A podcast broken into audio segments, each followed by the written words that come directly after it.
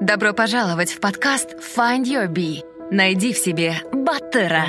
Ты запутался и устал от того, что тебе навязывает общество. Родные и друзья хотят, чтобы были оправданы их ожидания. Желая не упасть в глазах других, мы следуем чужим целям и получаем одобрение окружающих. Примеряя те или иные роли, мы перестаем чувствовать свой внутренний голос и истинные желания. День за днем мы предаем себя и наши мечты. Наш подкаст для тех, кто хочет обрести внутреннюю свободу и посмотреть на жизнь под другим углом. Мы беседуем с разными людьми, теми, кто не принял правила игры нашей действительности и нашел путь к истинному «я» и своему счастью. Мы говорим о самопознании и разных возможностях для развития. Ты не один. Пора проснуться и найти в себе Баттера.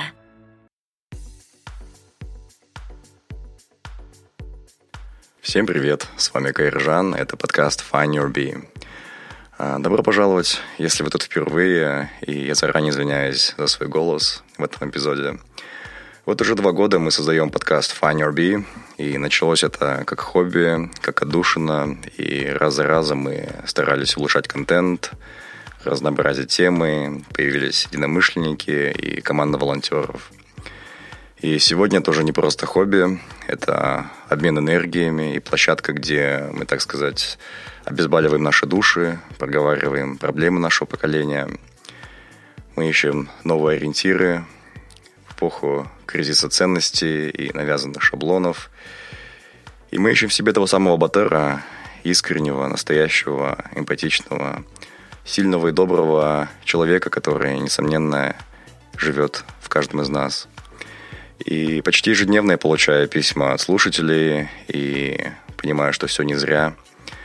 Благодаря какой-то фразе, сказанной в нужный момент в эпизоде подкаста или раскрытой личной истории, трагедии, радости героя, э, в наших слушателях что-то просыпается, что-то ёкает в сердце, и происходит прощание с иллюзиями, и люди начинают наконец-то жить своей собственной жизнью. Осознавая влияние и энергетику, заряд, который, который несет в себе подкаст, мы бы хотели пойти дальше. Уже запускается казахская версия подкаста «Уям Батар». Появляются новые ведущие и новые идеи, и мы по сей день а, набираем команду в казахскую редакцию. И нам хочется перейти из любительского уровня на более высокий, на более качественный, уделять проекту больше времени, и по сей день подкаст держится на энтузиазме команды, на ваших отзывах и без какой-либо монетизации. Но дальнейшее развитие подкаста потребует еще больше любви и временных, эмоциональных и, конечно же, финансовых ресурсов. И это где вы можете нам помочь э, на платформе краудфандинга под названием Patreon. И главная и ближайшая цель краудфандинга – это начать покрывать расходы на текущую деятельность. Это сайт, это хостинг, различные обновления, э, работа некоторых зарубежных фрилансеров, подписка на платные сервисы для подкаста. Среднесрочная цель – это покупка дополнительного оборудования для новых интервьюеров у Ямбатор. Э, также в планах купить микрофоны для гостей подкаста и выслать их по почте, где бы они ни находились. Конечно, нужно подумать о об этой сложной логистике в будущем. И также сюда входит найм профессионального звукорежиссера. Эм, надеюсь, однажды мы сможем себе это позволить. И долгосрочная цель, мечта – это быть независимыми от постоянной работы, э, не бояться уйти в подкастинг с головой. И так мы сможем действительно выпускать качественный и независимый контент, который будет нужен нашему поколению казахстанцев – так что мы приглашаем вас поддержать подкаст и стать так называемыми патронами Find Your Bee, то есть подпитывать проект небольшими суммами от 1 доллара, добровольными пожертвованиями на сайте patreon.com slash findyourbee. Ссылка будет в описании. Эти суммы взимаются ежемесячно, то есть вы осуществляете подписку. Таким образом, вы не только поддержите нашу волонтерскую работу, но и получите бонусы и бенефиты – о которых вы узнаете также по этой ссылке patreon.com slash И в зависимости от уровня членства это может быть и коучинг по созданию своего подкаста от меня или подготовка к сдаче IELTS от Нурлана. А, Там он будет э, помогать в написании эссе на английском, готовиться к спикинг. Есть также виды членства, где вы можете поучаствовать в подкасте, записав свое сообщение, либо подготовить свои вопросы для будущего гостя, или даже быть соведущим в одном из эпизодов. А, в общем, пакеты разнообразные, и пока еще экспериментальным будем добавлять а, новые бонусы, возможно, будут, будут какие-то бонус-подкасты, мы это все еще обсуждаем с Нурланом. А мы будем ждать ваших отзывов по поддержке проекта на Patreon. Хотим, чтобы получаемые привилегии действительно представляли для вас ценность и нравились вам. А сейчас давайте послушаем нашего сегодняшнего гостя Ануара Нурпиисова. Предлагается в ближайший час приостановиться и вместе с Ануаром призадуматься и посмотреть на нашу казахстанскую жизнь в 2019 году и переосмыслить наш дальнейший путь. Давайте слушать. Привет, Ануар. Привет, Кайржан. А, я рад видеть тебя на нашем подкасте Find Your Bee. Наконец-то встретились. Сколько лет, сколько зим. Да. Да, встреча двух нефтяников. Не, давай так. Один состоявшийся, другой нет. А, ну, а раз начали мы с нефтянки, верил ли ты хоть один день, сидя в КБТУ, что, возможно, когда-нибудь станешь нефтяником? Ты знаешь, я уже со второго курса понимал, что я не буду работать э, на этом, в этом нефтяном деле. Uh-huh. И я даже, когда были проблемы с учебой, я всегда преподавателям говорил, что поставьте хотя бы мне тройку, потому что, ну, там, какая у нас была, Си, да, у нас там система, да. хотя бы проходной балл, потому что вы за меня на производстве не будете краснеть, потому что меня там не будет. И они это понимали, потому что я уже в университете занимался активной деятельностью, там, КВНом увлекался, и понимал, что это меня больше влечет, нежели точные науки, инженерия и офисная работа. Угу. А после уже университета это все начало обретать и другие масштабы, и я понял, что точно у меня дорога э, в творческий мир. А, ну, я со слушателями поделюсь. Это, как многие, скорее всего, не знают, в году 2007-2008 было у нас такое событие, и по всему КБТУ, на всех стенах, в аудиториях, э, в подвалах и даже на стаканах и в туалете были наклейки с вопросительным знаком. И целый месяц ты держал 2000 э, человек в тревоге, и мы не знали, что это. Что-то вроде клипа Black Eyed Peas, да? Where is the love? Угу. И действительно, по фурору и загадочности это было ни с чем не сравнимо. Месяц люди думали, ну что это, что за фигня, что за квест такой. Все об этом говорили, и информация давалась очень дозированно от вас. Да. И в итоге, помню, день X, в зале, где была принята Конституция Казахстана, в Большом актовом зале нас всех собрали, и с нами разговаривал проектор, то есть ты сидел под столом и что-то печатал, общался с аудиторией, э, добавлял интриги, и вдруг на самом пике накала ты поднимаешься из-под стола и объявляешь о создании э, новой студенческой организации «Волклан». И тогда я понял, я понял, что этому человеку будет тесно, тесно в нашем мире скважин и всякого оборудования. Э, это был да, такой, это была первая вообще маркетинговая кампания моя в моей жизни. Но это было очень интересно, на самом деле, как эксперимент даже. Я помню, что мы собрали там зал, просто переполнен был. Вот, вот что значит любопытство. Тогда я впервые вообще попробовал э, инструмент э, тизинговой рекламы, когда ты э, интригуешь э, зрителя, не рассказываешь ему до конца, что это, как это. Угу. И это было вообще, это было очень интересно, потому что мы даже помню после учебы а, ночью, чтобы никто не видел, мы расклеивали. Это все было запланировано с, э, с позволения ректора, чтобы мы могли клеить везде. А, ну, не только в туалетах у нас были наклейки. Мы даже умудрялись, а, у нас была команда, человек 15, наверное. Мы даже э, заходили в классы какие-то, где преподавали, ну, какие-то учебы, какие-то предметы шли, и на перемене мы заходили, на тетрадки клеили эти наклейки, и люди тогда вообще уже были в шоке. Как они где-то здесь, где-то рядом. Да, да, да. Было весело. Нет, студенческая жизнь у нас была отменный. Я благодарен э, вот этой своей, может быть, необдуманной, э, ну, не назову это ошибкой, этот выбор э, технический, свой профиль, я даже себя ни, ни в коем случае никак не упрекаю за то, что я не сразу пошел в творческую, на творческую специальность, потому что именно в рамках вот нашего математического, да, такого технического вуза э, мне удалось по-настоящему понять, что творчество это мое. Возможно, даже в какой-нибудь академии искусств я э, не так бы это принял в себе. И, и вот когда у тебя обстоятельства, вопреки всему, угу. ты начинаешь вырабатывать вот такой внутренний протест. Нет, это точно не мое. Да. То есть методом, э, методом проб и ошибок ты э, отчленяешь то, что тебе не нужно, и остается настоящее твое. Да, твое слово. на контрасте познается. Да. А, следующий вопрос. А, это по довольно изъезженной теме уже о госслужбе.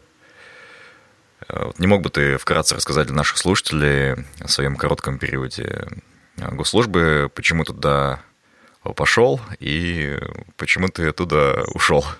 Вот, если вкратце. Ой, да, это интересно. Я называю это курортный роман в Астане. Ну, э, все началось в 2015 году, когда я проводил один ивент большой в Астане.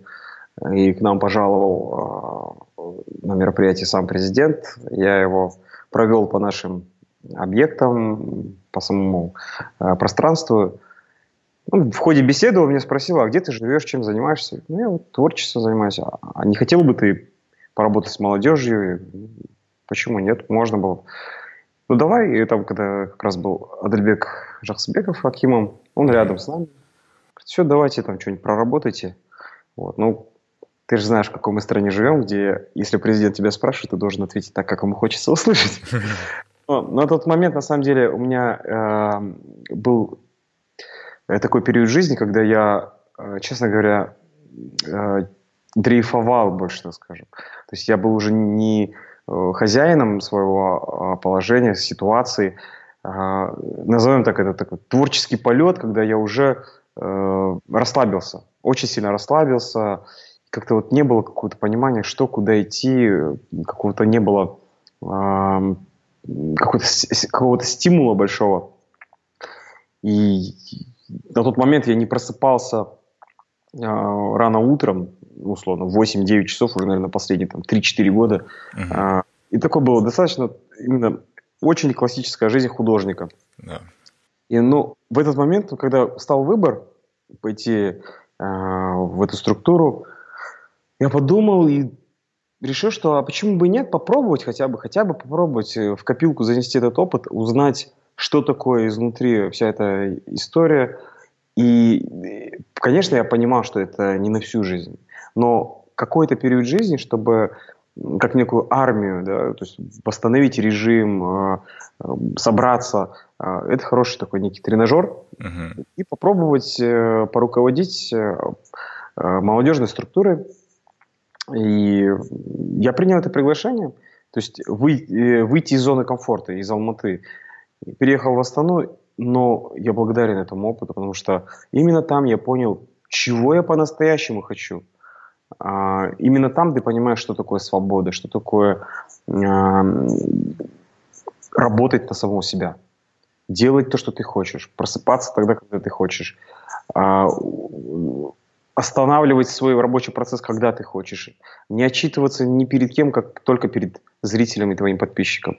Это большое удовольствие, э, но понимаешь ты до конца именно там, когда ты находишься по ту сторону. Плюс ко всему, я э, в полной мере э, понимаю психологию чиновников, понимаю все их боли, потому что сам через это прошел. Понимаю, что не все нюансы которые возникают э, в этой деятельности, не все зависит от руководителя. Во многом все чиновники просто заложники системы, а, начиная от системы госзакупок, заканчивая системой а, административной, вертикальной, да, вот этой власти нашей. И э, сейчас мне мир уже кажется не таким однобоким. То есть даже когда я э, условно в кухонном разговоре обсуждая какого-то там, чиновника, начиная там от Акима города и заканчивая там премьер-министром и самим президентом, я понимаю уже э, обе стороны, почему происходит такая ситуация, почему реакция такая. Mm-hmm. Вот поэтому для этого знания два года мне было достаточно, и сейчас я вот благодаря этому понимаю, чего я реально хочу от этой жизни. Mm-hmm. Но, э, конечно, это не могло долго длиться, потому что я чувствовал, что творчество во мне очень сильно накопилось. Я параллельно писал э, музыку, что-то потихонечку снимал, тайком, так скажем, от своей деятельности. И накопив определенную энергию, то есть уже переработав все это с точки зрения не творческого человека, потому что, то есть приходилось себя собирать заново, потому что государственная служба, административная работа, она э, делает тебя квадратным, э, не творческим, и ты понимаешь, что да, э, нужно быстро возвращаться к этому. И несколько месяцев после того, как я ушел из этой деятельности, мне пришлось учиться почти заново э, заниматься креаторской работой, то есть творчески мыслить, иррационально мыслить. Но э, я все равно говорю спасибо холодной, жесткой, э, иногда лицемерной Астане за то, что э, сейчас я имею. А, ну, я правильно понимаю, да, что человеку твоего калибра, твоего потенциала, креативности на госслужбе тяжело реализоваться, либо, возможно, невозможно, даже если это твоя профильная специальность, а, например, Министерство культуры, где люди ну, якобы, точнее, призваны заниматься масштабными вещами в культуре. Вот так ли это? Тяжело ли это? Конечно, это, это практически невозможно, потому что а, госслужба – это ты полностью отдаешь себя, как бы ты ни работал, ты вынужден отдавать себя а, чужим вопросам, то есть проблемы, неважно, молодежной, системы, там, молодежной политики, проблемы а, культуры, спорта, медицины, неважно. Как бы ты ни исполнял эту деятельность, ты всегда ответственен за чужие какие-то вопросы. И времени не остается на себя. Не остается просто... Настолько там все завалено бумажками, а, что порой ты просто... Вот у меня были такие дни, когда я полдня пере, просто подписывал документы. Просто подписывал какие-то акты, подписывал э, эти табеля и так далее. Uh-huh. И речи о том, чтобы как-то реализовывать свой потенциал творческий, вообще не стоит. Ну и плюс ко всему, э, из творчества остается лишь только э, идеи, какие-то ты придумываешь э, на будущий год какие-то проекты, можно было их реализовать что, или нет, э, рассматриваешь, но само ремесло, то есть именно производство тех или иных, тех или иных проектов, у тебя просто нет на это возможности, потому что все проходит через конкурс госзакупок, все э, должен исполнять кто-то, а ты только контролируешь.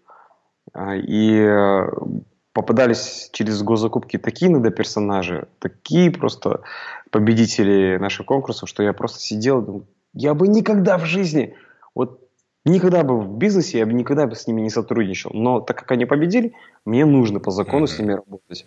И вот этот внутренний конфликт, когда я со, с, моим уже каким-то опытом в тех или иных э, направлениях работаю с дилетантами, которые никогда этим не занимались, но просто сделали там самое, э, самую низкую цену поставили на, при заявке, и мне приходится с ними работать. Вот это ад. Вот это самый э, просто неприятный момент, из-за чего в большей степени я принял решение, нет, я не хочу работать с непрофессионалами, которые просто ставят низкие цены э, при конкурсах. Конечно, там очень много э, нюансов, которые там э, не только по, по ценовому да, предложению, можно организовывать эти конкурсы, но и даже там вылазили такие персонажи, потому что в любом случае там, если несколько стадий, один из них, один из критериев, это все равно будет низкая цена, то есть кто дает низкую цену.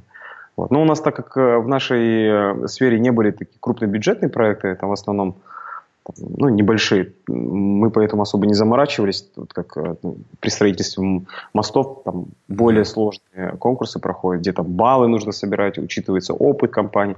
А в, же, в наших проектах таких просто не было требований, э, не было необходимости такой. Ну, это провести там какой-то фестиваль небольшой, провести какую-то творческую встречу, э, организация э, досуга в дворовом клубе и так далее. И приходилось с интересными людьми работать, в кавычках. Вот. И это, наверное, самая большая боль. Вот эта система конкурса госзакупок – это просто что-то что-то страшное вообще, потому что то, что мы сейчас... Я, я во многом понимаю, почему у нас иногда все делается через одно место, потому что это все несовершенство системы. Угу.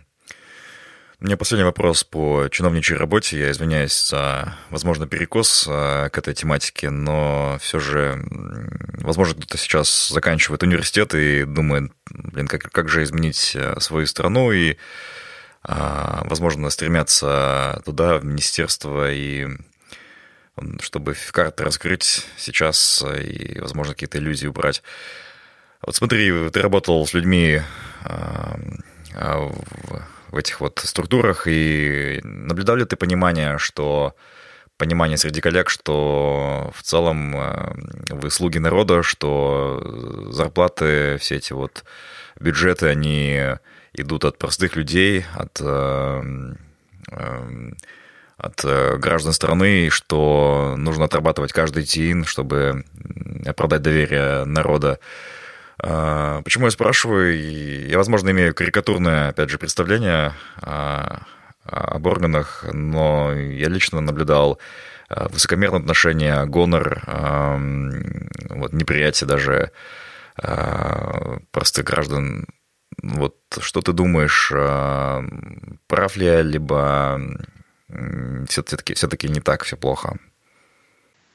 Кажан, во многом, к сожалению, ты прав. Э, по статистике это большинство а, чиновников э, проповедуют, исповедуют такую модель, роль поведения, но есть среди них э, светлые умы, безусловно, есть те, кто полностью себя отдает этому делу и чувствует свою миссийность на своем кресле.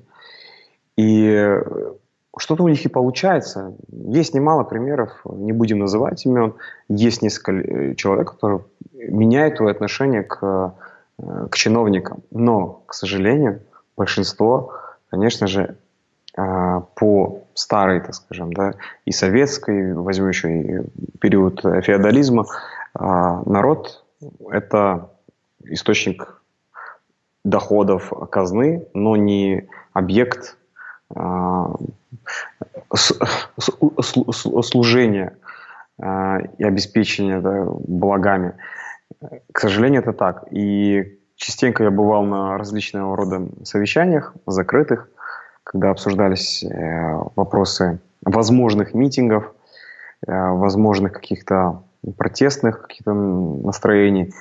И всегда народ э, в этом смысле воспринимался как как э, ну, неприятный элемент. Вот эти люди, активисты, которые могут поднять шум, всегда это вот негатив. То есть э, в цивилизованной стране, э, если человек пишет какое-то заявление на имя Акима, какую-то какую информацию, какую-то жалобу пишет, то это хороший позитивный знак. И это фидбэк. Если у кого-то там прорвало колодец где-то или трубу, человек пишет об этом, он дает сигнал, что здесь проблема, а, пожалуйста, обратите на это внимание. А там это воспринимается, ну, блин, вот я даже процитирую, это очень часто они говорят так, вот не леним, а сидеть и писать вот эти а, бумажки. Вот, вот найдутся же такие, которые вот будут каждый день писать, уже надоели. Вот это, не сидится им на месте. А, и такие я слышал слова и в Алматинском Акимате, еще когда я тоже там а, в области культуры работал, и в Астане это присутствует. То есть э, там и так они завалены этими всеми проблемами, и их тоже, с одной стороны, можно понять, только человек, по-человечески, не профессионально. Uh-huh. Потому что э, на мизерной зарплате сидят люди, э, с, работают с 8.30, им даже, я помню, в мою когда в бытность поставили рабочее время не с 9, а в 8.30, чтобы создавать меньше пробок да, на дороге. И люди уходят э, в 9 часов, э, порой в 10, некоторые даже остаются, если там какие-то завалы по работе. И получают за это мизер, унижение, э, плюс порицание большинства общества, вот вы чиновники, акиматовские. И очень неблагодарная работа, на самом деле. Очень нервная, неблагодарная работа. И это такая взаимная антипатия происходит между властью и конечным бенефициаром Э, всех услуг государственной службы. Вот. И здесь, конечно, очень, очень напряженная именно сейчас, когда проблем, вот я не знаю, с каждым днем становится все больше и больше и больше. Понятно, корень-то еще был заложен давно достаточно. Сейчас мы видим плоды, результаты того, что было сделано неправильно когда-то. Остановись Услышь себя и полюби себя. Find Your Bee. Подкаст о самопознании и личностной свободе. Подробнее на сайте findyourbee.com.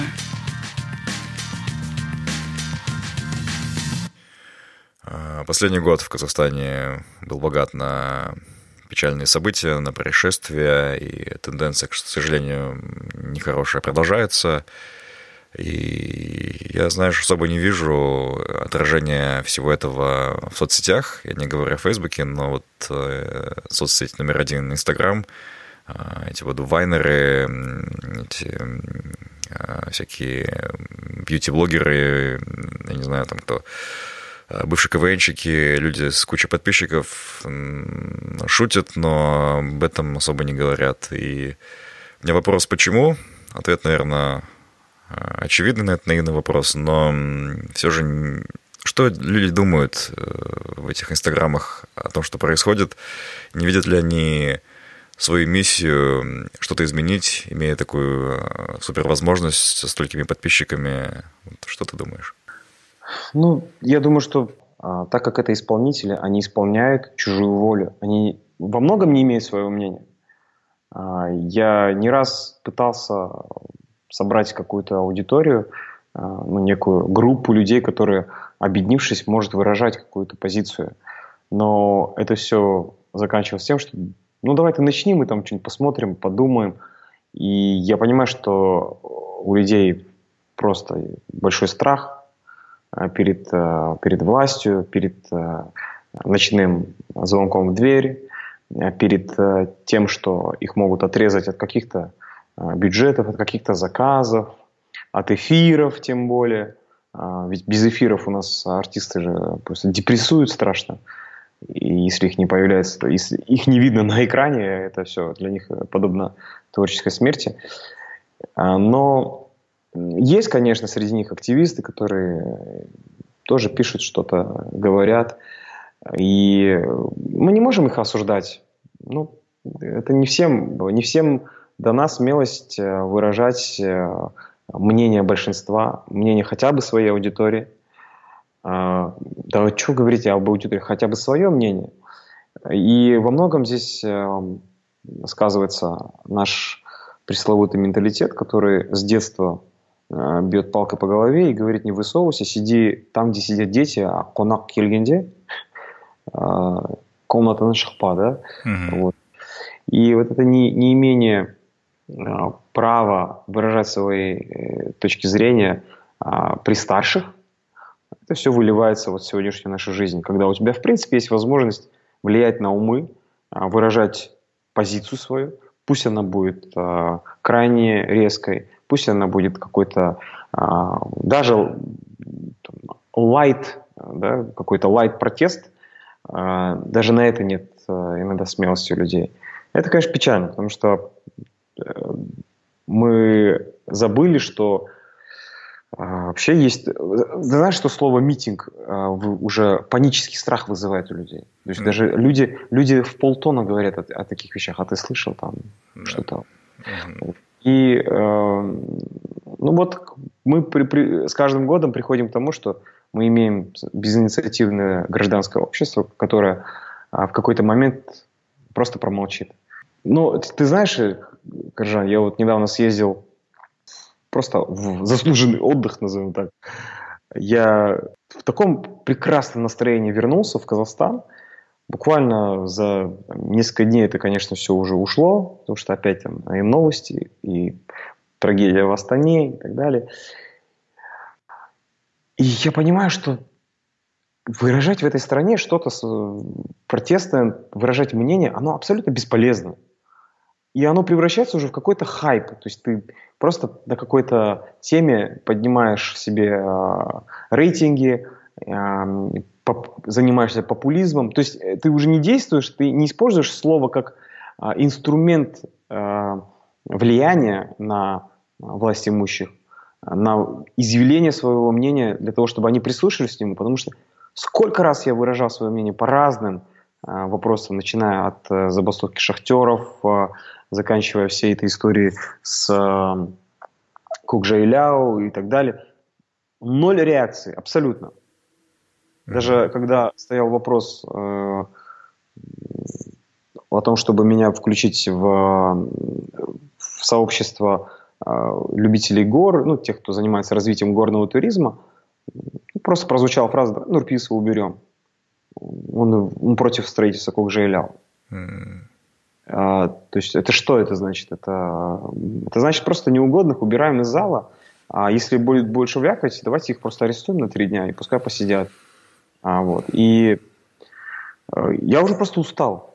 И, и ты знаешь, я уже просто махнул рукой и ничего не хочу делать. Вот уже настолько, как, когда ребенок папе говорит, папа, купи мне, пожалуйста, обувь, у меня вся она дырявая, а папа э, не занимается семейными делами, смотрит только футбол, пьет пиво и не слышит вообще, что ему дети говорят. В какой-то момент просто дети разворачиваются, уходят из дома и идут сами зарабатывать. И у меня сейчас вот чемоданное настроение такое, что я знаю, что в ближайшее время э, настанет момент, когда э, я пойду в мир. И уже здесь просто что? Если меня здесь не слушают, если э, меня как человека, который имеет в первую очередь гражданское право изъявлять какую-то э, позицию, э, имеет моральное право, так как э, мы занимаемся там, развитием развитием туризма, горного кластера, э, никто не прислушивается абсолютно. Ты не нужен этой стране. Как бы это печально не звучало, ты нужен, да, своим родным, какой-то аудитории своей, но нет. И ты думаешь, а зачем тратить энергию, тратить свои нервы, э, свое настроение? Для чего? Чтобы вот так ходить, нервничать ради из-за этого. Все, я, я просто я себе пообещал, что бы ни произошло в стране, в ближайшее время мне абсолютно все равно. Вот настолько уже меня это все достало, это пусть это звучит слишком грубо, потому что кто-то будет осуждать, ты должен. Я никому ничего не должен, во-первых, раз. Вообще никому не должен. Ни государству, никому на этой планете ничем не должен, кроме э, банку, которого я взял кредит на пользовательские э, это, бытовые там нужды. И все, никому. И я просто хочу уже заниматься своим творчеством через искусство, просвещать людей, а, вдохновлять их, а, но что-то уже такое популярное затрагивать а, уже устал. Уже устал просто и понимаю, что это бессмысленно. Там не слышат, там, там люди, которые, знаешь, как они говорят, караван идет, собаки лают. Вот это их аксиома, это вот прям везде в Акимате а, неписанное правило. То есть это они караван, мы собаки. Мы лаем, но они все равно прут. Вот и все. А я не хочу надрывать глотку. Да. И это буквально недавно моя гражданская... То есть когда гражданскую позицию э, рисуют в воздухе, но по факту э, она никому, эта позиция не нужна, полностью ты деморализован, думаешь, ну ладно, окей, живите как хотите. Я, наверное, уже буду подумывать о том, в какую сторону переезжать. Есть какие-то уже идеи примерно, куда? Да, есть идея, есть две страны. А, с большим потенциалом, с таким же населением, как и Казахстан, безумно влюбился в эту страну, где я себя чувствовал абсолютно счастливым человеком. А, первая страна – это Шри-Ланка. Я знаю, что все, серфинг, дайвинг, э, йога, э, океаны, горы, фрукты, свежий воздух, э, добрые люди, улыбчивые, на удивление классные дороги по всей стране и сортировка мусора – это большие плюсы в копилку Шри-Ланки, чтобы туда переехать.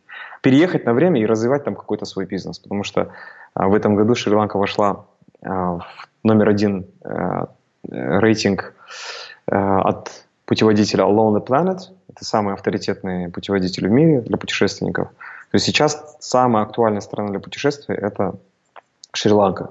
А так как я занимаюсь э, в туристическом бизнесе, то есть у меня есть и, э, доля в компании, э, в одной из таких э, сейчас самых э, перспективных компаний казахстанского туризма, я понимаю, что хотелось бы продолжать этим заниматься, но уже в какой-то другой стране.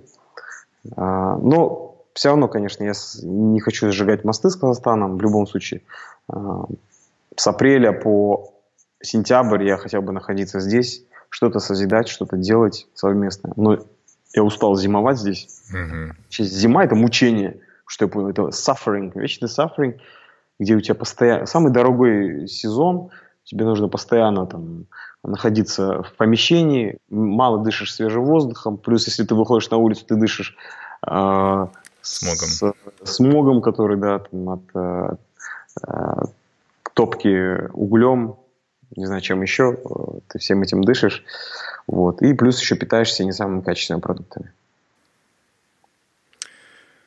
Да. Ну и, и плюс ко всему этот информационный фон, который всегда присутствует, Э, которые каждую неделю что-то в стране происходит, от чего а, иногда э, хочется плакать, а от чего-то просто истерично смеяться.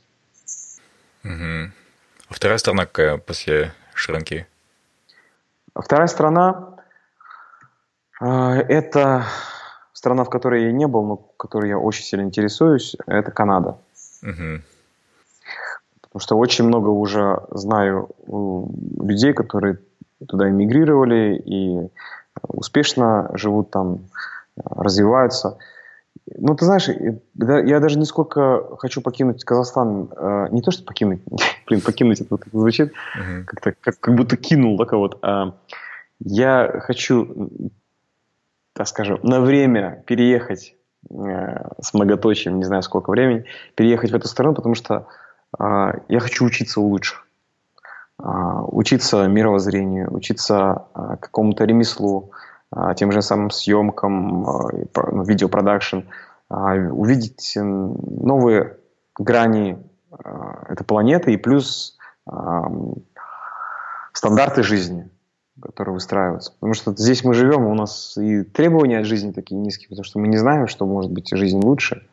Ну, я, конечно, не говорю о тех, кто пожил какое-то время за границей, который трезво оценивает ситуацию, э, что мы далеко не в тридцатке и не в пятидесятке, и, может быть, и не в сотне, кто знает, угу. по каким параметрам все это оценивается. А, поэтому уже такие настроения мной овладевают чуть ли не каждый месяц все сильнее и сильнее. Вот. Ну и потом, здесь-то не так много у кого можно чему-то поучиться. Очень узкая аудитория интересных по-настоящему людей, с которыми хотелось бы общаться, а, просвещаться и развиваться. Угу. Ты говорил о страхе среди людей шоу-бизнеса выражать свое мнение в соцсетях, а, но ты сам довольно смел в своих постах. И мы все помним твой ролик об Экспо, твой ролик о переименовании аэропорта в Астане. И вот один из последних – это твой визит э, в музей Первого президента, где ты под э, музыку, под северокорейскую музыку начинаешь кланяться его книге. Я, увидев это, начал бояться за тебя и заходил на твой э, на той странице в Инстаграме, я смотрел каждый день, э, на субботе ли ты, но вроде все в порядке. Вот расскажи, о чем ты думал, был ли у тебя страх вот такой вот творить? Это очень интересно. Мне часто задают вопрос, Ануар, тебе после этого ролика никто не звонил? Я всем отвечаю, «Эм, нет, никто не звонил. Более того, перестали звонить даже родные. Но э, на самом деле, э, конечно, э, мой такой осторожный ануар во мне говорит, слушай, давай ты не рискуй, все равно ты живешь не в самой свободной стране мира, а могут прилететь какие-то последствия за это. Но в другой момент, в другой момент ты смотришь на все, это же это нормально, то есть я никого этом не обидел. Я просто э, изобразил сегодняшнюю ситуацию. Она, в принципе, везде такая. И э, если посмотреть, придраться не за что. Не, не за что ухватиться даже. Никого я не... Но я люблю, может быть, так сильно э, объект э, моего ролика, объекта моего ролика и поклоняюсь ему. Может быть, это так интерпретировать. Вот. И никакой издевки там нет. Э, ну, конечно, человек с юмором все это поймет. Но я более того думаю, что там все это тоже понимают, и там к этому относятся, а, так скажем, есть же определенные грани, есть стенки, в рамках которых ты можешь маневрировать. Как только ты начинаешь что-то ломать, э, что-то э, делать за рамки дозволенного, уже, уже начинаются какие-то последствия. Вот. Но, на мой взгляд, пока я не делал ничего такого, что вызывало бы какой-то совсем гнев со стороны а, людей, которые контролируют все эти вещи наши высказывания. Поэтому я думаю, что пока, пока мы играемся, пока мы э, воспринимаем друг друга как окей, пока призничали, ну и хватит, все, давайте, детки, давайте спать. Пора mm-hmm. спать. вот. Но я уже все, я успокоился. Все, что хотел я выразить, я уже выразил. А, Пока на данном этапе я просто хочу развиваться, хочу э, путешествовать, пожить, э, так скажем, полной, э, полной грудью дышать э, этим загазованным воздухом Алматы. Поэтому э, пока э, it's enough. То есть на этот момент все. Я, я все, что хотел, я сказал. Пока. Но все еще впереди, конечно. Есть кое-какие задумки, но это пока не, не в ближайшее время. Сейчас есть очень много творческих планов, э, которые я уже накопил. Я, оказывается, написал 13 песен. Это целый альбом. Mm. Я последний раз в 2013 году публиковал песню, и с тех пор я понял, что нет, так нельзя делать, надо серьезно подходить э, к творчеству и интересно собирал, так э, долго собирал свой первый альбом. И сейчас вот как раз-таки я работаю над тем, чтобы уже реализовать свое творчество не, не на популизме, а вот именно то, что я хочу донести до народа, так скажем, от, э, от сердца. Ну, последствия, если конкретно отвечать, последствий не было, просто куда-то начали реже приглашать. Я чувствую, что э, СМИ э, реже, ну, видно, что хоть я создаю какие-то информационные события, определенные ангажированные властью СМИ, э, если раньше в первую очередь мне звонили, просили что-то прокомментировать, какие-то делали новости, тот же самый Тенгри News и Нуркизет, то сейчас вижу, что они просто игнорируют. Давайте поменьше этого, Нуркиз. Понравился наш подкаст? Найди Find Your Bee без пробелов в соцсетях Facebook, ВКонтакте, Instagram, а также на наших каналах в YouTube и Telegram. Подписывайся и следи за новыми выпусками нашего подкаста. А, Ануар, что ты думаешь, а, что нас ожидает а, в будущем, наше общество?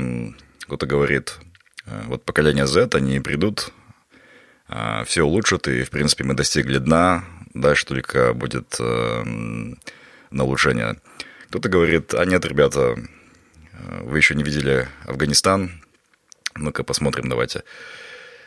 А, вот гуляя по улицам города, общаясь с молодежью, что ты интуитивно чувствуешь? Какие у тебя ощущения вообще? Ну, я думаю, что пике еще не закончилось. А, мы только-только входим зону турбулентности. только, начи... скажем, загорелся, а, загорелась лампочка, что мы скоро войдем в зону турбулентности. Это мое ощущение. Я не, я не эксперт, uh-huh. но то, что я чувствую сейчас. Uh-huh. И э, грядут перемены в любом случае. Это, биологии не, не обманешь. Э, никто еще в этом мире э, не был. Горцев нет. Дунканов Маклаутов не существует, поэтому рано или поздно произойдут перемены. А э, история показывает, что мы не та страна, которая умеет перемены хорошо переживать. И у нас могут произойти очень хорошие качели. Э, очень много тех, кто заинтересован в таком богатейшем э, куске планеты, э, как и внешние силы, так и внутренние силы. И может это все при, привести к какому-то определенному кризису на несколько лет. Я чувствую, что сейчас э, упадническое настроение у многих, особенно тех, кто имеет возможность э, и уехать, или остаться здесь, у них прям вот не, четко я понимаю, что сейчас нет этого э, духа. Даже в 90-х годах, как бы не было тяжело, присутствует этот дух некого подъема, да, то есть хоть и свет отключали, я все равно видел в глазах э, многих, может, у меня было немножко искаженное представление, я еще ребенком был, но я чувствовал, что все равно люди понимают, что сейчас сложно, но будет хорошо. И мы шли, и мы видели какие-то потихоньку изменения. А сейчас все это идет вниз. И то, что сейчас происходит э, в медиапространстве – это вообще возмутительно. Это просто такое неуважение к народу, когда каждый вечер отключают YouTube. Мне, как человеку, который занимается а, в, этом, а, в этой отрасли, мне очень сложно двигать какие-то проекты. Мы теряем просмотры, мы теряем зрителя – и даже моя бабушка, уже, которая сидит в Ютубе, она раньше только телевизор смотрела. Я ее научил Ютуб. Потом она мне задает, а что Ютуб не работает? Что? Я же, интер... мы же оплатили интернет, все же нормально. Я говорю, папа, ну, вы живете в такой стране, где не, не всегда э, правительство хочет, чтобы вы смотрели YouTube. Потом я научил пользоваться VPN. И у меня папашка сейчас, возможно, это единственная бабушка в Казахстане, кто пользуется VPN. Вот, это э, интересно за этим наблюдать, как она... Я вижу, как ее мнение тоже меняется. Она, поним... она видит теперь уже картинку не только по Хабару, она видит через э, различные э, каналы в Ютубе. И в целом, конечно, даже уже и те, кто поддерживал э, политику Астаны, э, уже, уже, так скажем, подостыли.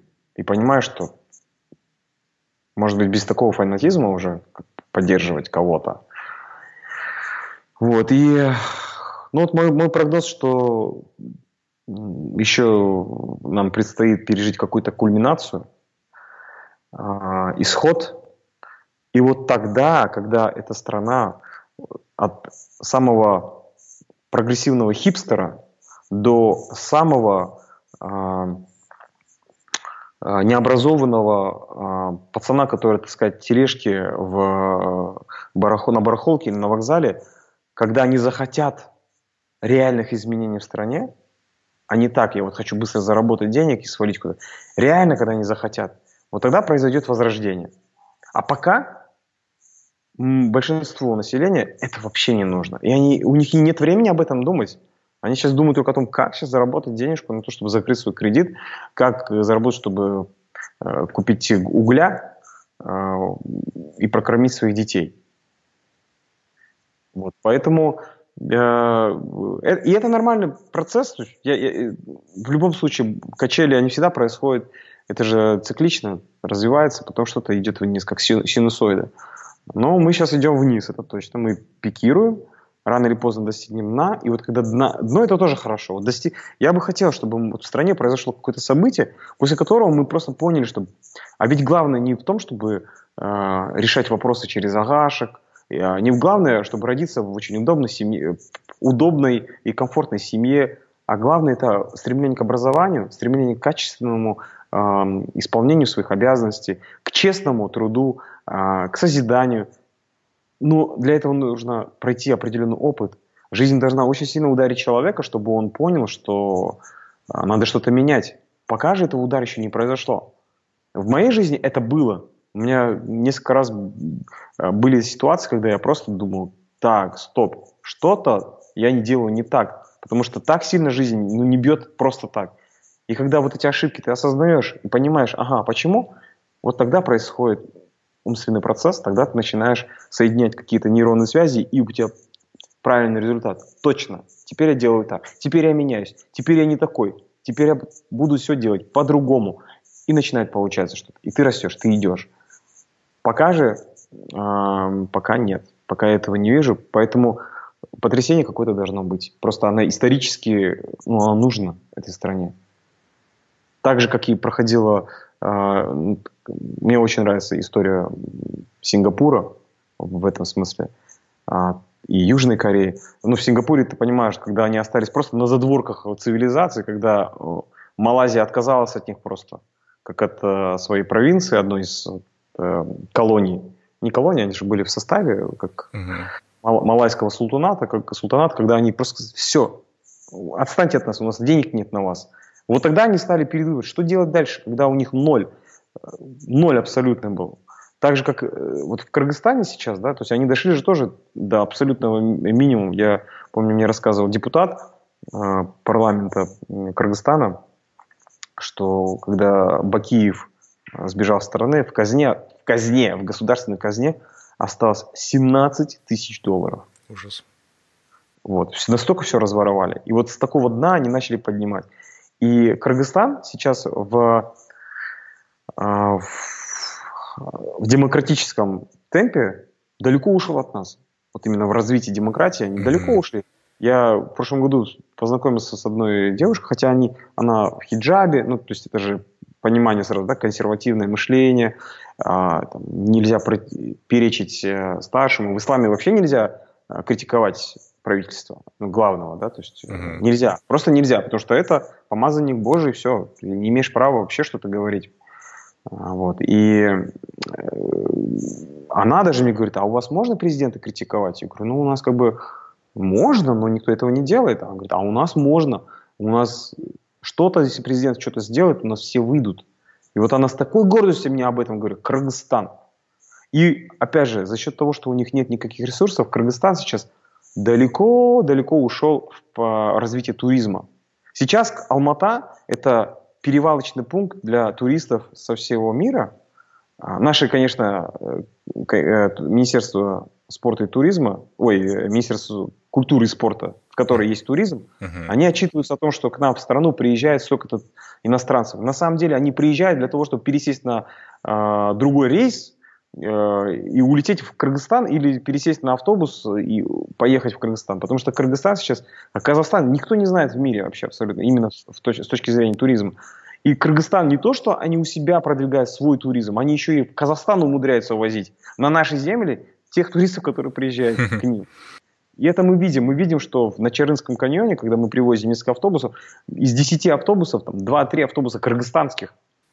И это все потому, что у них нет э, ни нефти, ни газа, ничего нет этого. Но есть природа и желание зарабатывать хотя бы на этом. И статистика в прошлом году по приключенческому туризму, есть такой отдельный жанр, приключенческий туризм, а, Кыргызстан вошел в топ-5 стран. Вау.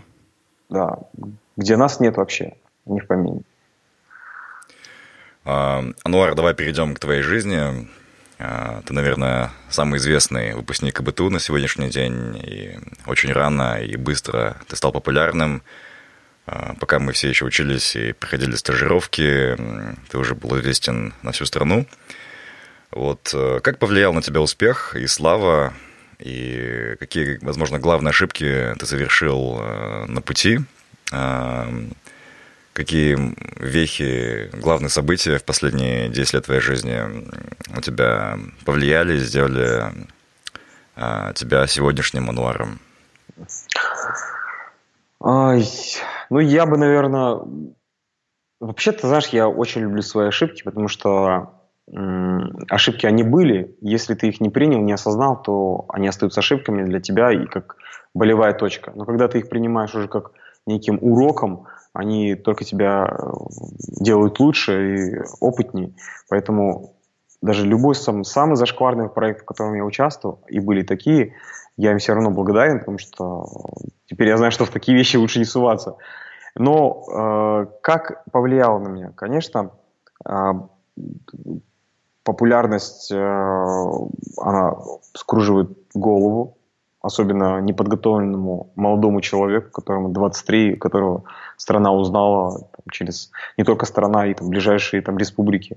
Когда тебе пишут э, в личке там, со всего СНГ, э, приглашают везде, там, э, с тобой фотографируются. Но представь себе, это, это просто обрушивается на тебя э, слава, и мы еще, наша плеяда актеров, которая снималась в «Сказ о розовом зайце», это был, по сути, один из первых фильмов, который начал распространяться в эпоху развития высокоскоростного интернета. Десятый год – это как раз вот появление а, таких а, ресурсов, как Мегалайн, все активно начали подключаться, торренты, а, телевизионный показ и показ в кинотеатрах не дают того эффекта, который дает а, интернет-показ. И вот мы были одними из первых, кто это, этот а, эффект на себе почувствовал. И был момент в моей жизни, когда я, признаю себе честно, я поймал звезду. Uh-huh.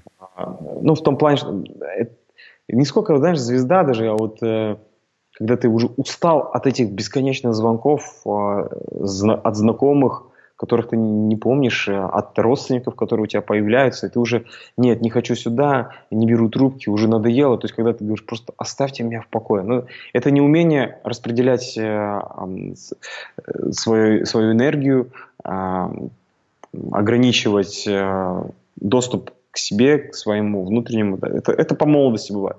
Но потом я уже осознал, что, ага, нужно немножко по-другому выстраивать все.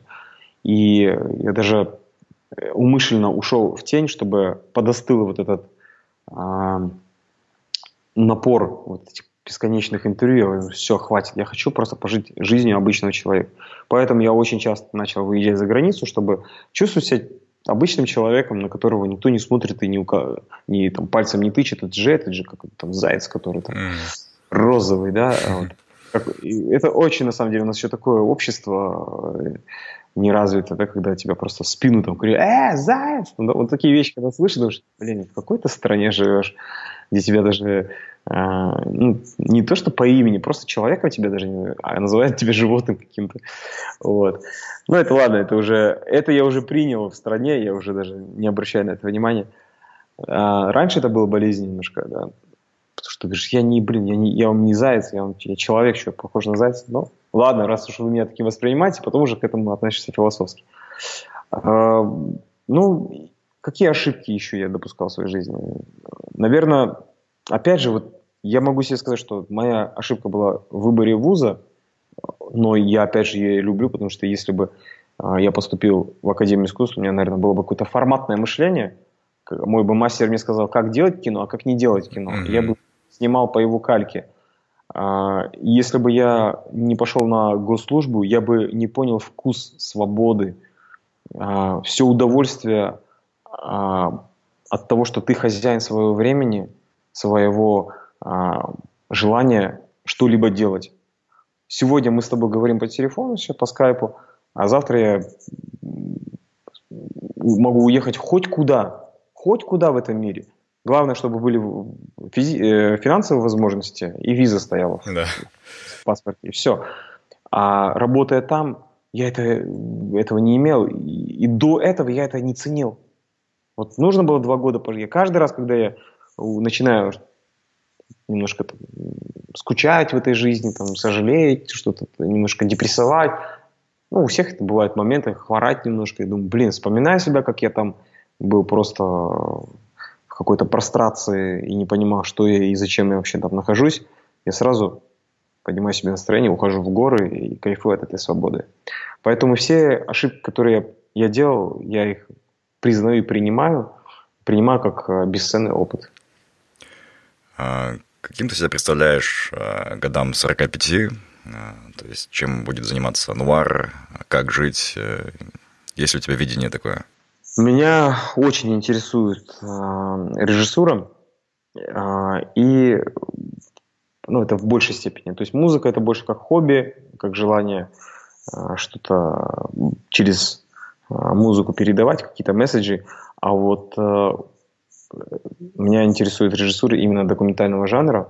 Я сам не ожидал, что первая работа в документальном кино, мы сможем ее показать в кинотеатрах по Казахстану, то есть выставить на некий коммерческий поток. Uh-huh. И э, я думаю, что через как раз-таки 12 лет я буду активно работать в режиссуре либо в документалке, как минимум в документальном жанре, и в игровом жанре. Но и плюс ко всему я буду точно путешествовать по миру. Я не представляю свою жизнь без путешествий.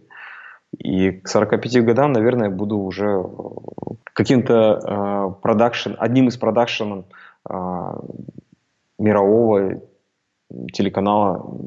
Ну, это как, минимум мои хотелки.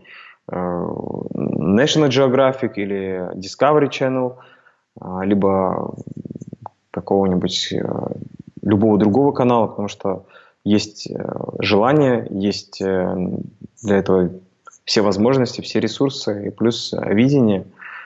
Вот. И с каждым годом я чувствую, что это ремесло, которое мне дается, не знаю откуда сверху, я чувствую, что я нашел ту, ту жилку, которая мне очень важна. Вот. И к 45 годам я хочу побывать на самых основных э, точках э, мира, я имею в виду в высокогорьях. Я очень люблю горы. К 45 годам, я думаю, да, Эверест уже будет под силам. Здорово. А, знаешь, ты сейчас упомянул канал National Geographic, и одна история вспомнилась, возможно, не к месту. А, на курсе первом-втором я был в ночном клубе в Алмате, и подошел к одной девушке, понравившейся, и говорю, пойдем потанцуем. Но она мне говорит, отвали. Ну, у меня, естественно, такая была фраза заготовленная. Ты еще пожалеешь, ты еще увидишь меня по телевизору, по телеканалам. Она мне в ответ, по телеканалам, Animal Planet, что ли? Класс, да. Ты знаешь, Animal Planet, кстати, Animal Planet это, это тоже одна из, ну, животных. Я просто люблю животных, причем всех животных. У меня нет, наверное, только комаров не люблю и все, а всех остальных животных я очень люблю. И ты знаешь, я хотел бы к 45 годам, я понимаю, что к этому времени я уже заработаю достаточно денег, чтобы думать о каких-то более глобальных вещах, э, о том, чтобы делать этот мир лучше. И я бы э, занялся, после того, как я решу все свои бытовые вопросы и семейные, я занялся бы активной пропагандой закрытия всех зоопарков по миру. Потому что в 21 веке иметь зоопарки по, на планете, какие бы они ни были обустроены, это просто улучшенная версия тюрем. И я был в самом лучшем зоопарке мира в Сингапуре, он считается самый прогрессивный, самый лояльный, самый демократичный зоопарк по отношению к животным. Угу. Даже там ты понимаешь, что эти животные это просто э, бедные, невольные существа, которые помогают своим владельцам зарабатывать немаленькие деньги. Поэтому, если в, в этой жизни мне удастся хотя бы сдвинуть э, с мертвой точки вот этот вопрос, который никто не может поднять, я не знаю почему, до сих пор никто эту инициативу не проявлял, ну, чтобы это просто ужас, на самом деле, что сейчас происходит. Э, а, когда с детства тебя вводят в зоопарк, ты ничего не понимаешь, как должное воспринимаешь, но вот к этому времени я бы, наверное, активно занялся бы э, по поднятию вопроса на высоком мировом уровне о том, чтобы по всему миру перестать принимать э, новых э, животных, потому что я понимаю, что с теми, которые сейчас живут, уже все, они только и там и должны умереть, потому что в неволе они уже все, не приспособлены для жизни. Угу. Но мы, я бы хотел, чтобы мы были последним поколением, которые видят э, тюрьмы для животных. Да. Ануар, последний вопрос. Э, твой совет молодежи по тому, как в эти невеселые времена не впасть, э, не раствориться в этом негативе, пессимизме и все-таки идти дальше, найти свою дорогу? Um, ну, если есть возможность, почаще выезжать из страны. А, выезжать, причем не только в развитые страны, но также и в такие страны, как а, Непал, Индия, Камбоджа, чтобы на контрасте как раз-таки таком ты понимаешь, что в принципе не все так плохо в стране. Но и в развитые страны для того, чтобы понимать, что не так-то и все и хорошо. То есть, чтобы иметь эту сбалансированную картинку и различать, что такое хорошо, что такое плохо – Плюс ко всему самообразованием заниматься, потому что у нас сейчас замкнутый круг. Система образования, опять же, катится непонятно куда. И э, надеяться на то, что государство или какой-нибудь частный вуз тебе даст э, качественное образование, не приходится. Поэтому нужно использовать все доступные ресурсы, а интернет, а через интернет можно получить э, какой-нибудь даже профессорское звание, ну, как минимум знания точно. Угу. Поэтому использовать э, сегодняшнее время, благодатное время для поиска знаний, э, как можно больше развиваться в не только в науке, не только в своем ремесле, но и также постигать какие-то духовные вещи, потому что очень много интересных практик вообще в мире, когда ты путешествуешь, видишь что да как, выбирать самое лучшее в мире, э, как-то это все реализовывать в своей жизни. Одним словом, ждать и развиваться. Вот так, наверное. Потому что если ты сегодня... Ну, мы, мы все, уже страна поняла, что мы, как гражданские активисты, э, не вправе, не в силах, точнее, не в силах мы. У нас есть право, я даже, даже, даже оговорка по Фрейду уже идет. Угу. Мы не в силах что-то изменить, не в силах, все, уже э, это нужно какое-то слишком большое, наверное, потрясение в стране, сильнее, чем э, летние события, которые произошли. Прямо на глаза, прям, знаешь, больше трагичности придает то, что это прям произошло перед моим офисом, прям перед выходом из моего офиса. И каждый день я выхожу и вижу... Между на Баситова. Да, на Баситова. И один в один, у меня такой же цвет машины, и у меня тоже воровали зеркала. То есть на этом месте мог оказаться любой человек, в том числе и я. В том числе и я. А, кстати, на момент трагедии вы были на контейнере, да, уже поднимались? Да. Вот, да, вы снимали фильм, и я просто боюсь представить, как это тяжело собраться с мыслями и подниматься дальше вверх, э, понимая, какой ужас творится внизу. Да, ты знаешь, что в этом фильме как раз тоже есть момент. Мы, мы вообще самые последние в стране узнали об этом. Mm. Потому что мы через неделю только узнали. Там нету связи вообще никакой. Mm-hmm. Там раз в неделю прилетает вертолет, и раз в неделю он э, приносит, э, ну, привозит там, продукты, питание в лагерь и вместе с ним приходят новости. Mm-hmm. Вот, и мы только тогда узнали. То есть мы узнали 25 июня, июля информацию об этом. Ну, ты знаешь, это, это, я не знаю, как это совпало. Когда мне сказали эту новость, я еще спал, меня разбудили и говорят, вот Дениса убили. Ты представляешь себе, вот именно в этот момент сошла самая большая лавина. Именно в этот момент. Я просто не знаю, как это объяснить. Представляешь себе, 20 дней мы там находимся – Каждый день мы видим, э, ну там раз в два дня спускаются какие-то лавинчики такие, знаешь, маленькие лавины, но это была самая большая лавина, она, она дошла до нашего лагеря. То есть снежная вот эта пыль, она даже, даже до сна, ну, это облако из лавины дошло до нас. Никогда такое. И именно в тот момент, когда мне это сообщили. Я представляю себе, что произошло, когда я сидел бы в офисе у себя, и я видел бы эту ситуацию, да, тут полиция, а, я не знаю, какая была у меня реакция, потому что на тот момент я был крайне радикален в своих мыслях. Сейчас-то я уже, уже на все это, знаешь, подзабил, если честно, уже думаю, нам, нам нафиг уже устал я что-то делать. Что-то должно, что должно произойти тогда, чтобы вся страна объединилась и сказала, так, успокойтесь уже. Ну вот единственный последний раз, по-моему, земельный какой-то был скандал, да, земельные митинги были. Это, наверное, последняя какая-то попытка повлиять на в стране на что-то. А, что в принципе удалось. А, но сейчас я уже понимаю, что просто уже и сил нет. Даже у меня, человеку, который еще испытывает какие-то э, амбиции и э, остатки юношеского максимализма, но уже все, уже, уже ты понимаешь, что нет, ладно, не хотите играться, я с вами тоже не играю, не общаюсь. Хочу заниматься самим собой. Поэтому моя рекомендация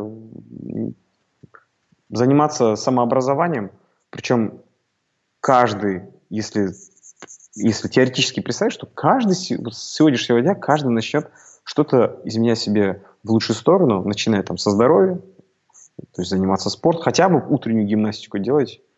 Я уж не говорю о йоге там, или там, каком-то серьезном спорте. А, каждый начнет правильно питаться, каждый начнет хотя бы 10 страниц а, какого-то интересного материала читать, не обязательно книг, но хотя бы какие-то статей. А, каждый будет улыбаться хотя бы в два раза чаще, чем он это делает, уже пойдут изменения. Уже пойдут изменения в стране. Поэтому ждать и развиваться. Спасибо, Нуар. Спасибо за это интервью, за искренность. Я желаю тебе счастья и творческих успехов. Оставайся таким же настоящим и островком здравого смысла. Спасибо. Спасибо, Кажи. Островок здравого смысла в этом бушующем океане. Да. Где очень много акул, медуз и скатов, которые могут в самый неожиданный момент тебя пронзить своим хвостом. Круто. Да. Ребята, спасибо за внимание. Я только что посмотрел документальный фильм «Вернуться с Рантенгри» Ануара Нурписова и Айсло Зимбаевой. Это фильм, который описывает ту самую экспедицию на Хантенгри, которую упомянул Ануар в этом интервью. Фильм о приключении, где, как говорит главный герой, у непрофессионала шансов погибнуть было выше, чем дойти до цели. Вы узнаете о личном преодолении себя главных героев и о том, насколько это тяжелое и опасное занятие даже для таких здоровых и физически тренированных людей, как Ануар и Айслу. А, работа также поражает красотой наших гор, благодаря очень качественной съемке и использованию дронов на ледниках. Так что я рекомендую вам посмотреть этот фильм и поддержать ребят. Фильм уже был показан в разных городах Казахстана. Ограниченный показ еще будет проводиться в Алматы 8, 9, 10 апреля и в Астане 19 апреля. А, на показе будут присутствовать сам, сами главные герои э, Ануар и Сулу – и после сеанса они смогут обсудить фильм с вами и ответить на ваши вопросы.